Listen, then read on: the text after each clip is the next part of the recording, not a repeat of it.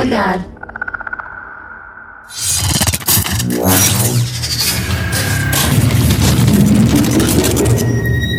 Aparelhos parasitas. Olá, sejam muito bem-vindos. Eu sou a Emily. E aí, gente, beleza? Como é que vocês estão? Espero que muito bem. Meu nome é Fernando e hoje a gente vai tratar de um assunto muito interessante que vem lotando a nossa caixa de e-mail. Todo mundo pergunta: quando é que vocês vão falar de aparelhos parasitas? Então a gente resolveu falar de aparelhos parasitas na data de hoje. Fernando, quando surgiu o aparelho parasita? Eu não sei quando surgiu exatamente, não dá pra gente saber, né? Mas ele foi detectado a primeira vez pelo Dr. José Lacerda na década de 70. Esses são os registros que a gente tem. Tem algumas pessoas que falam sobre o próprio Kardec falar alguma coisa a respeito, não como aparelhos parasitas, né? Não como o nome aparelhos parasitas. Eu, sinceramente, não tenho certeza disso. Também não pesquisei muito porque, gente, desculpa, mas eu não gosto muito de Kardec. Então, eu não sei muito a respeito de Kardec. Já tentei ler algumas vezes e, de fato, eu não consigo ler. Se você que tá ouvindo souber mais informações, coloque aí, deixa na descrição pra gente também. Sempre bem-vindo. Mas afinal, o que é o aparelho parasita? É um conjunto de sinais e sintomas decorrente da inserção de um artefato no seu corpo astral. O aparelho parasita ele é colocado geralmente no sistema nervoso do perispírito do consulente ou enfim das pessoas. Algumas pessoas já detectaram aparelhos parasitas em animais. Eu sinceramente nunca vi, então não tenho certeza, mas tem literatura dizendo que sim. E ele é capaz de desencadear as mais variadas perturbações neurológicas, mentais e físicas. São ocorrências extremamente graves e nem sempre sempre diagnosticadas pelos padrões clássicos das práticas desobsessivas. Muitas vezes o aparelho parasita não é detectado nem pelos Exus, nem pelas entidades que trabalham, porque fica camuflado de alguma forma no perispírito da pessoa. Algumas pessoas dizem que existem aparelhos parasitas que são feitos e confeccionados pelo próprio consulente, ou seja, como se fosse uma auto-obsessão. A gente vai falar disso um pouquinho mais para frente, mas a maioria dos aparelhos parasitas de fato servem aí como um uma espécie de vingança do obsessor. O obsessor ele tem uma, uma certa rixa com a pessoa, vai lá e coloca um aparelho parasita. Ou às vezes o aparelho parasita também pode ser colocado por entidades que queiram se beneficiar de alguma coisa relacionada à vida da pessoa, do tipo o cara é dono de uma empresa, de alguma forma eu preciso controlar aquele diretor da empresa, então eu vou lá, coloco um aparelho parasita, acabo controlando um pouco das ações desse cara, enfim. Existem também aparelhos parasitas de residência, como se fossem escutas. Então os caras vão lá. Quando eu digo os caras, são os obsessores, né? São os espíritos das trevas. Eles vão lá, colocam uma espécie de sinal dentro da sua casa que ele consegue escutar o que você tá falando e tal. Esse tipo de aparelho a gente já detectou em algumas residências. Eu sei que falando assim até parece uma coisa meio lunática de filme, mas por incrível que pareça, é real, existe. Eu não sei se o Fernando concorda comigo. Aparece mais do que eu acreditei que eu fosse ver em atendimento. Eu achei que eu, que eu veria muito menos, mas na verdade é mais comum do que eu, do que eu achei que eu fosse ver. É, quase todo mundo tem alguma coisa e o mais interessante é que em alguns atendimentos, às vezes a gente pede auxílio de alguma entidade, geralmente da linha de esquerda, e às vezes eu vejo os Exus falando: olha, a gente vai levar esse aparelho aqui para estudar, porque eles sempre estão se renovando na tecnologia, então é, às vezes a espiritualidade, né, que trabalha para luz, eles ainda não têm acesso àquela tecnologia, então eles levam para estudo. Eu acho bem interessante isso. É, eu já vi consulente reclamar, por exemplo, de dor de cabeça extrema, o tempo todo com dor de cabeça, e quando a gente remove o aparelho da cabeça da pessoa, simplesmente a dor de cabeça do cara passa meio que imediatamente, assim. Dizem que os aparelhos parasitas mais comuns, eles são de ondas, uma espécie de onda de rádio de frequências às vezes extremamente alta, que você não tem condições de você ouvir, talvez um morcego ouviria, né? Que são extremamente altas e também ondas extremamente baixas, ou seja, ondas extremamente graves. Então, a gente tem mais ou menos esse conhecimento, é um conhecimento meio novo, né, da década de 70 para cá. A gente não tem muita literatura sobre isso ainda. A gente conhece bem pouco sobre. Como a Emily falou, eles estão se renovando sempre, então os aparelhos acabam vindo com uma tecnologia cada vez mais sofisticada Então acredito que no futuro a gente vai conseguir de alguma forma mapear isso daí. A gente tenta, né, mapear, a gente tenta entender, às vezes numa sessão apométrica, através da forma do objeto, né, a gente consegue identificar, ah, isso aqui é usado para perturbação do sono. Ah, isso aqui é usado para tal coisa. Ou às vezes uma entidade que tá no trabalho fala, ó, oh, isso aqui era usado para isso, ou era usado para aquilo. Mas geralmente os aparelhos são usados no sentido de perturbação mental. E aí você também faz um link com a história que o consulente está te trazendo, né? Se ele fala, por exemplo, que ele é uma pessoa, sei lá, extremamente ansiosa, você vê um aparelho em determinada região, então você começa a perceber que faz sentido, né? Aquele aparelho estar ali. E aí a entidade também reforça todo aquela, aquele contexto.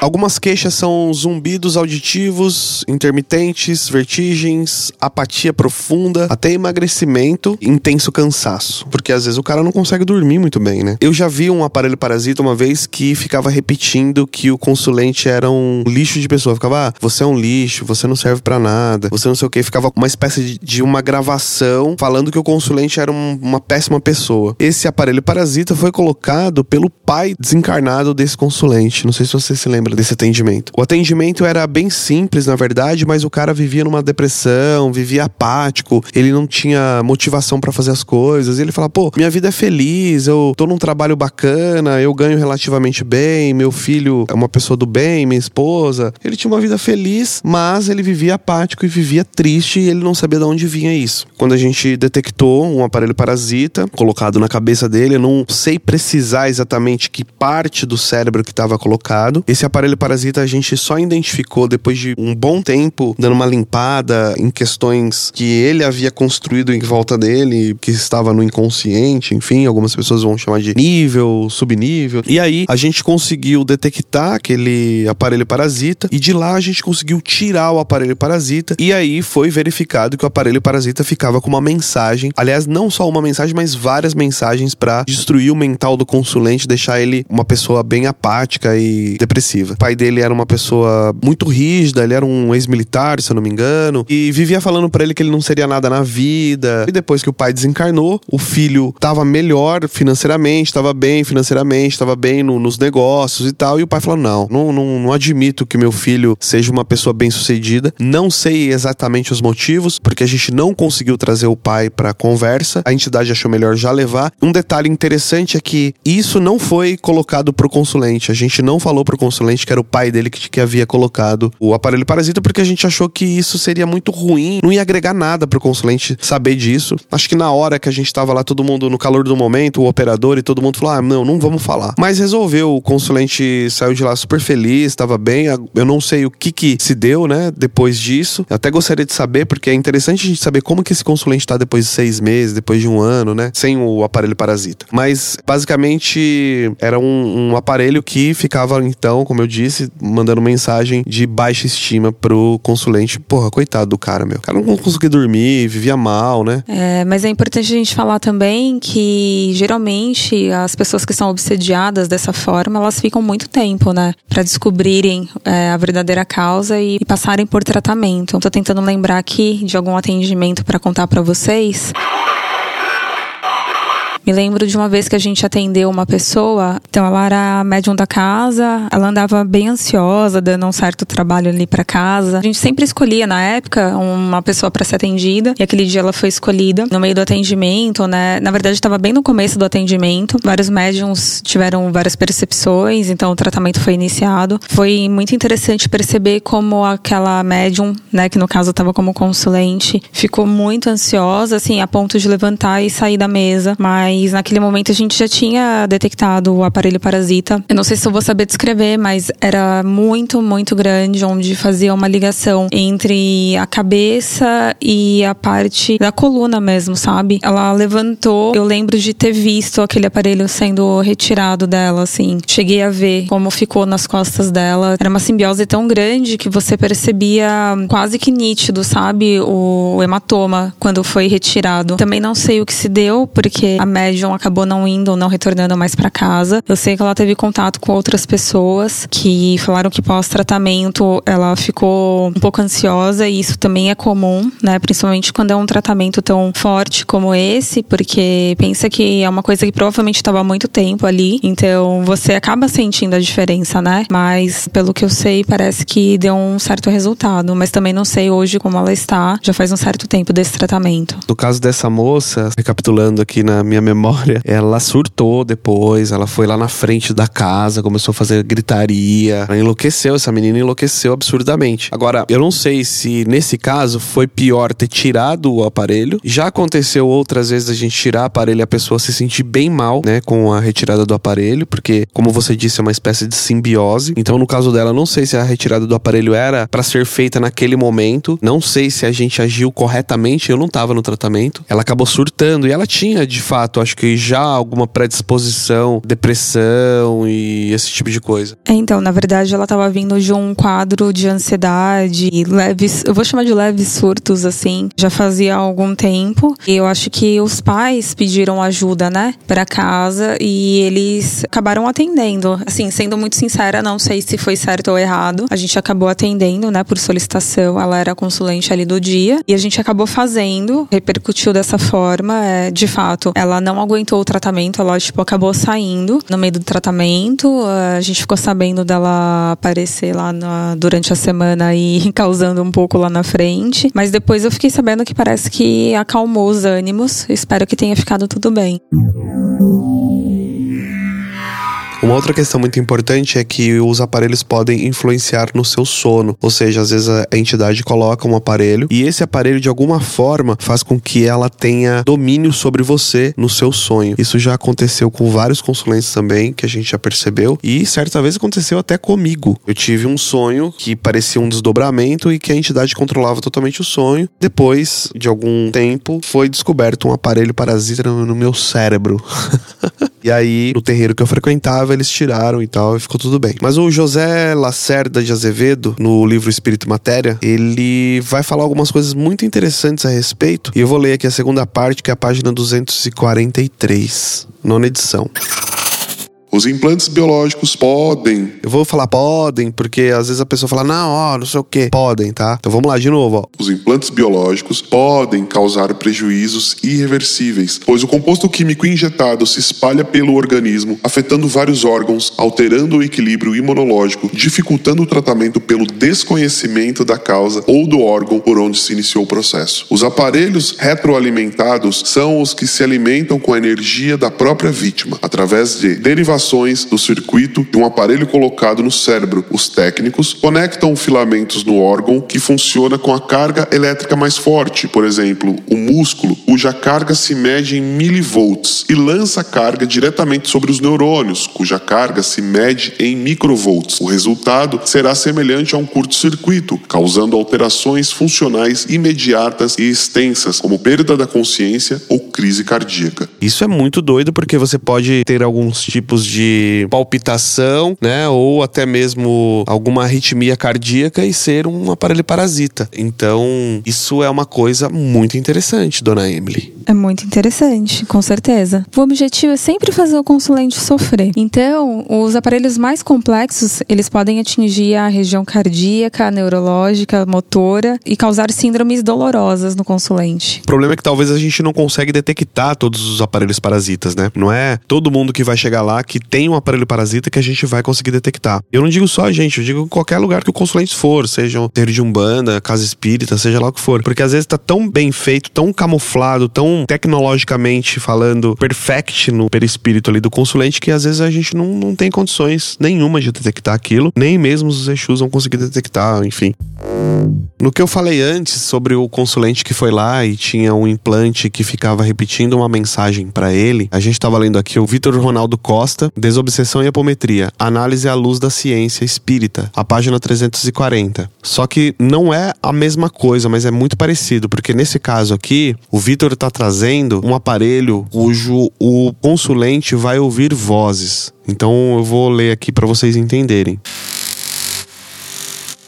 Outro tipo de aparelho sofisticado, chamados magnetofones, são associados à distância, portanto técnicos desencarnados que ficam ocultos em laboratórios nas bases em zonas mais densas. São colocados em áreas do encéfalo e atuam emitindo sugestões subliminares 24 horas por dia, conseguindo aos poucos anular o senso de autocrítica e comprometendo a vontade das pessoas. Os médicos classificam como alucinações auditivas. Que é o que eu tô falando que é um pouco diferente, né? Aqui nós temos a questão da alucinação auditiva, aquela que você tá ouvindo vozes. Tratam com sedativos potentes que só conseguem diminuir os sintomas, sem solucionar o problema. Pelo esgotamento e estresse, o paciente será induzido a toxicomanias, alcoolismos, abandonos do estudo e até o suicídio. Claro, porque se você fica ouvindo uma voz todo dia na sua cabeça, e às vezes o psiquiatra vai te tratar com um monte de remédio, você não vai resolver a situação. Então, de fato, deve ser uma coisa muito ruim. Se você tem o, o dois mix, que é de repente ouvir vozes e ter alucinação, ou alucinações no caso, significa que eu posso te enquadrar numa esquizofrenia. Então você vai ser medicado, você vai ser tratado como um esquizofrênico. E às vezes não é isso, às vezes é um aparelho parasita. Então a gente tem que tomar cuidado. Mas também a parte espiritual tem que tomar cuidado de achar que tudo também é espiritual. Por isso que eu sempre sou a favor de ter duas opiniões. O cara chegou lá, falando que ouve vozes, falando isso, falando aquilo, você detecta um aparelho parasita, você retira o aparelho parasita, é bom que o cara vá num médico, num psiquiatra, para fazer uma investigação também a respeito da questão é, cerebral do cara, para ver como é que tá ali essa questão, né? Sim, sempre conciliar os dois tratamentos. O ideal é que você fique bem, né? A gente nunca descarta a parte médica e pasmem, a gente já viu conselhos nesse sentido, assim, olha, não, larga o tratamento, faz a parte espiritual que a gente vai resolver que isso aqui é espiritual. A gente acha de uma irresponsabilidade gigantesca, né? Você tá lidando com um ser humano, cara, não dá.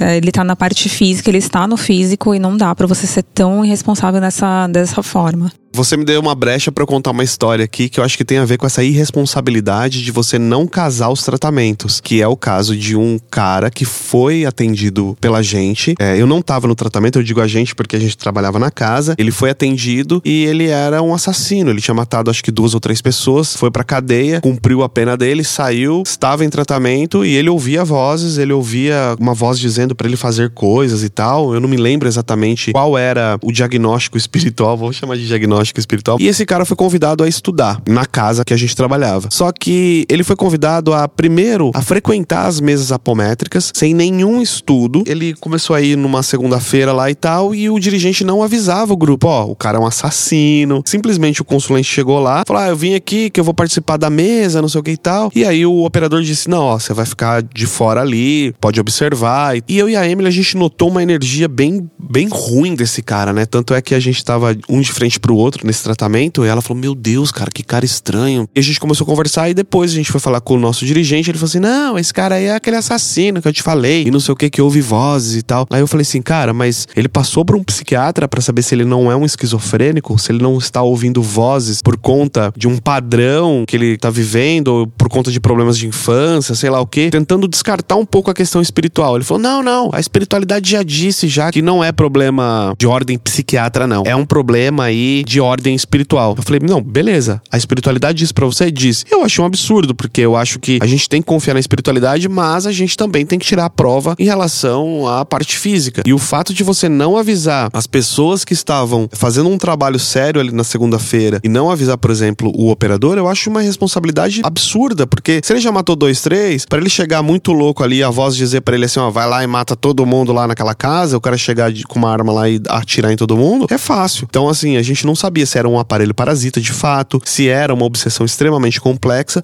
ou se era uma coisa relacionada à infância dele. A gente não tinha certeza disso. Eu acho, não sei a Emily, mas eu acho de uma irresponsabilidade assim absurda. A gente tem que ter cautela com alguns consulentes, do tipo, o cara é um assassino, pelo amor de Deus. Então, toma cuidado. Eu concordo, mas eu não vou nem tão além. Eu só acho muito complicado você colocar para tratar outras pessoas uma pessoa que está precisando de tratamento, né? No sentido que a gente sentou na mesa, a gente não conhecia a pessoa, não foi apresentado, mas a gente sentiu a como a pessoa destoava, né? De todas as outras pessoas que estavam trabalhando ali. Então, aquela pessoa precisava ainda de tratamento espiritual, né? Então, é, não precisa nem ir tão além. Eu acho, talvez, a parte de estudo mesmo, a parte espiritual, que algumas casas exigem, uh, não é à toa, né? Não é porque é obrigatório, porque a casa às vezes quer tirar dinheiro de você. É, algumas sim, algumas não, mas principalmente é para você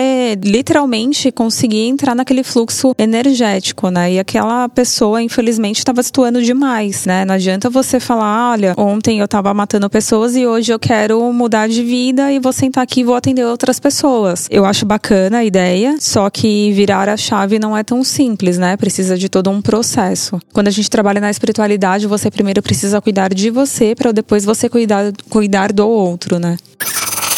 No livro André Luiz Libertação, capítulo 9, página 114 a 115, ele diz o seguinte, ó: nos pacientes psiquiátricos, alguns implantes desencadeiam alterações importantes no metabolismo dos neurotransmissores, inibindo sua atividade, causando depressão profunda, síndrome do pânico e surtos esquizofrênicos, cujo tratamento com antidepressivos ou antipsicóticos aliviam os sintomas, mas não resolvem. Alguns desafetos se valem até de outros espíritos que se encontram em condições lastimáveis, os colocando aderindo ao cérebro da vítima, como verdadeiros implantes para a vampirização e perturbar. Eu vou parar por aqui, mas assim, resumindo, talvez uma pessoa que tenha de fato é, uma esquizofrenia, né, é uma fixação na fase oral e depois a esquizofrenia geralmente ela vai se desencadear depois dos 19, 20 anos de idade. É por ali que a esquizofrenia vai começar. Existem casos de esquizofrênicos que se mostram antes tem vários. Mas o Freud ele vai sempre falar ali nos 19, 20 anos. Mas eu não vou entrar no mérito da psicanálise, por conta que a gente tá falando de aparelhos parasitas, mas eu li essa parte só para vocês entenderem de que, de repente, esse cara que a gente contou poderia ser um esquizofrênico? Sim. Poderia ser um sociopata ou um psicopata? Sim. Poderia, então, um aparelho parasita potencializar o efeito da psicopatia dele de matar pessoas? Sim, poderia. Mas o fato é, nós, naquele momento, estávamos livres da psicopatia do cara, do problema que o cara cara foi acometido? Não, porque a psicopatia não tem cura. Não existe tratamento hoje para psicopatia. Uma vez psicopata, você vai morrer psicopata, não tem conversa. Ah, mas o aparelho parasita pode influenciar? Pode. O aparelho parasita pode agravar o problema? Pode, claro. Se você pega, por exemplo, o maníaco do parque, ele fala que ele escutava vozes, que ele tinha uma voz que mandava ele fazer as coisas. Beleza, pode ser alucinação? Pode. Não dá pra gente saber, é só abrir na frequência do cara pra gente poder ter certeza, né?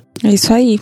Pode ser muitas coisas, mas a questão é, é mais simples que isso, né? Enfim. Eu achava, sinceramente, essa história de aparelho parasita, eu sempre achei meio absurda. Mas até que me deparei com alguns. Mas a gente pode pensar o seguinte, ó. Na nossa medicina hoje, nós temos marca-passo, nós temos alguns implantes pinos e por aí vai. Então, eu acho que não é tão absurdo assim essa ideia no mundo extrafísico. Para algum obsessor colocar um aparelho parasita em você para te ferrar é um, dois. E também ao contrário, existe também os aparelhos parasitas que servem para te ajudar, que algumas entidades colocam em você para poder te ajudar. Ajudar você com uma questão cardíaca, ajudar você com uma dor de cabeça, ajudar você com questões cerebrais, enfim, Enes.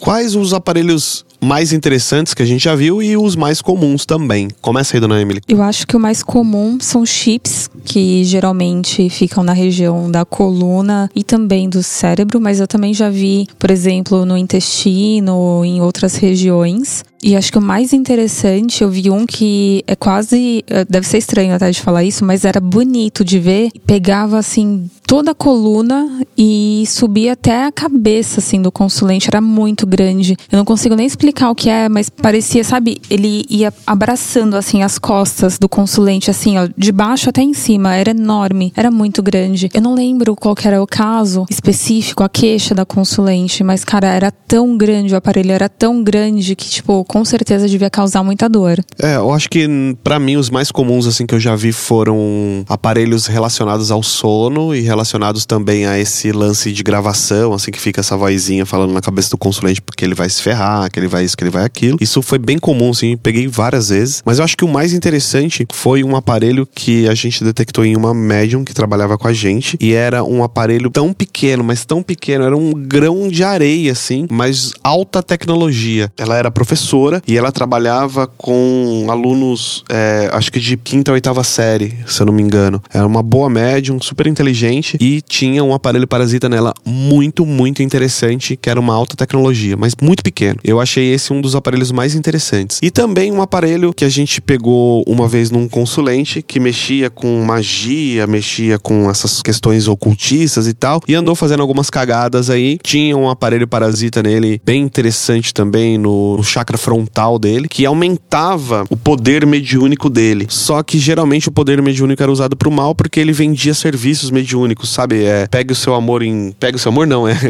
Traga o seu amor em tantos dias. Ele fazia esse tipo de coisa. E aí implantaram um chip no frontal dele que aumentava a percepção dele em relação às pessoas que iam buscar esse serviço. Então era um trabalho meio que conjunto, né? Com a entidade que recebia as oferendas e tal. Em contrapartida, a entidade aumentou esse poder mediúnico dele aí. Então eu achei um aparelho bem, bem interessante. Verdade. Verdade. Sim.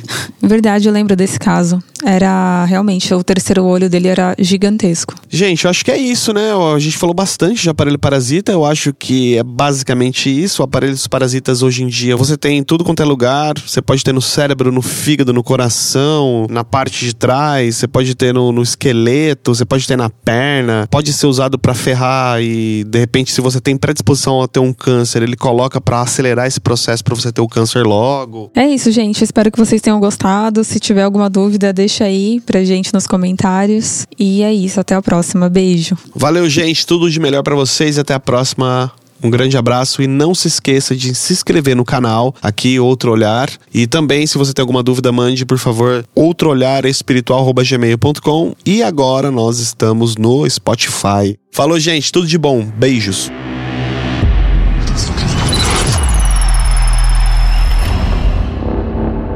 Outro olhar.